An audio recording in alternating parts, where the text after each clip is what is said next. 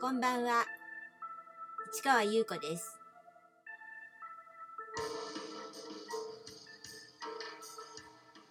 3月5日金曜日。詩人はささやく。52回目をお送りいたします。今日は、実は、私事というか、ちょっと歯の調子が悪くなって、行きつけの歯医者さんに行ってきました。すごく心配したんだけど、実際は、まあ大丈夫だったので、ほっとして、今なんかリラックスしています。来週また歯のクリーニングには行くんだけど、とりあえず治療にはならなかったのね。よかったですって感じで。まあいろいろあってあの歯は私大体半年に1回はメンテナンスというかそのクリーニングがてら検診ってやつですね行くんですけどやっぱちょっとね疲れとかが出ちゃうとねなんかね歯に来ちゃうみたいでねなうんだから疲れはためないようにしてるんですけどね。うん。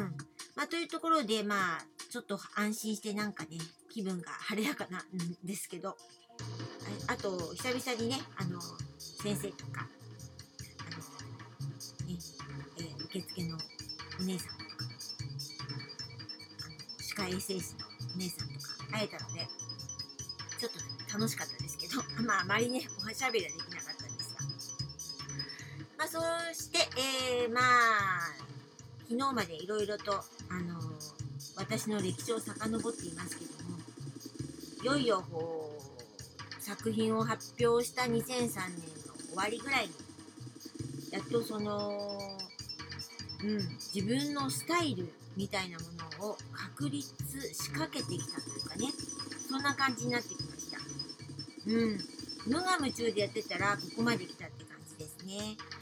その昨日お話ししたクリスマスのイベントに向けて2冊の男性っぽいもの女性っぽいものっていう刺繍を作ってそれをクラフト紙で作ったっていうのはね実はその後のね私の活動に大きくね影響を与えます。うん。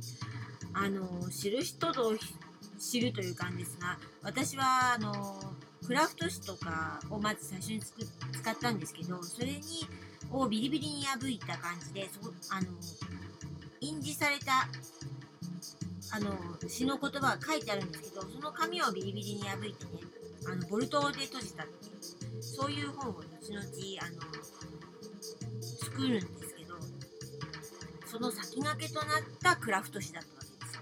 荒々しくも何かこう、うん、訴えかけるものがこう触った時に感じるっていうかな。あのクラフト紙のね感じ分かりますかね、うんうん、まあそんな感じででもその時はクラフト紙をきれいにあの和閉じしたんですよね、うん、昨日お話しした通りね。でその時はねフローフラワーとオリガンがあって。でフローフラワーの方はね刺繍はね売れなかったのね。だけどねオブジェをね買ってくれた人がいました。結局ほらあのポスターとかあの DM はがきにの写真載ったって言ったでしょ？でそれでね1日目はねすごくメインのねところにねあの展示できたのね。うん。あのテーブルを並べる時にここどうぞっていう感じで。あの自分では選べないのよ。あの向こうの人が選ぶので。2日目はまあ全然ちょっと外れたとこになったんだけど1日目はその写真が載ったね。ポスターとかはがきに載った人たちがそのメインかメインのところあの使えたのね、うん、だからちょっと目立ったかな。かなり気合入ったんだけどその時にねあのー、ジャムの瓶をね綺麗になんかもちろん綺麗に洗って中にこう造花を入れてちょっと自分なりにいろいろ工夫して中にちょっとした塩を入れてでそういうのを作ってであとカゴとかあのちっちゃな植木鉢とか言ったけどそういうのあったんだけどあの瓶のね買ってくれました。女の子。可愛いね。若い女の子でした。その子がまさに写真に載って載ったねポスターとかに載ったそのものを買ってきました。でもね多分その子はねそのことね知らなかったんじゃないかなと思う。ただやっぱりその瓶が良かったんだろうね。きっとね。うん。って思います。うん。それで、その、が売れたり、その瓶のね、詩が売れたりして、中にちゃんと読めるようにね、詩が書かれてるのでね、すごく嬉しかったです。ちょっと、あのーお手製の紙袋を作って、あのちょっとプレゼントっぽくね、ラッピングしたんだけど、手が震えちゃったりしてね、その女の子がどうしたのかなみたいな感じ心配そうな顔してたのを今でも覚えてます。うん、で、そんなのもあって、刺繍はフロフラワーの方はちょっと売れなかったんだけど、逆にトリガーガードの方が売れたんです。ちょっと面白い出来事があって、2日目の日だったかな。なんかね、男の人が来たんですよ。サラリーマン風なんだけど、うーん、若いね。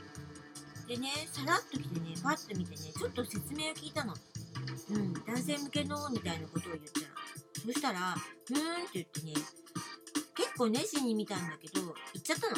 まあ、そっかって思ったら、ちょうど終わり際くらいに、あの、その、アートのイベントがね、終わる際に、似たような感じなんだけど、もうちょっとね、砕けた感じのね、男の人がね、まっすぐスタスタスタスタって来たんですよ。で、なんだろうと思ったら、私の前にピタッと止まってね、プロフラワーとトリガーガードを指して、この違い、どう違うの？って聞いたの。この2冊、どう違うの？さて私は何て答えたでしょう？ではまた明日。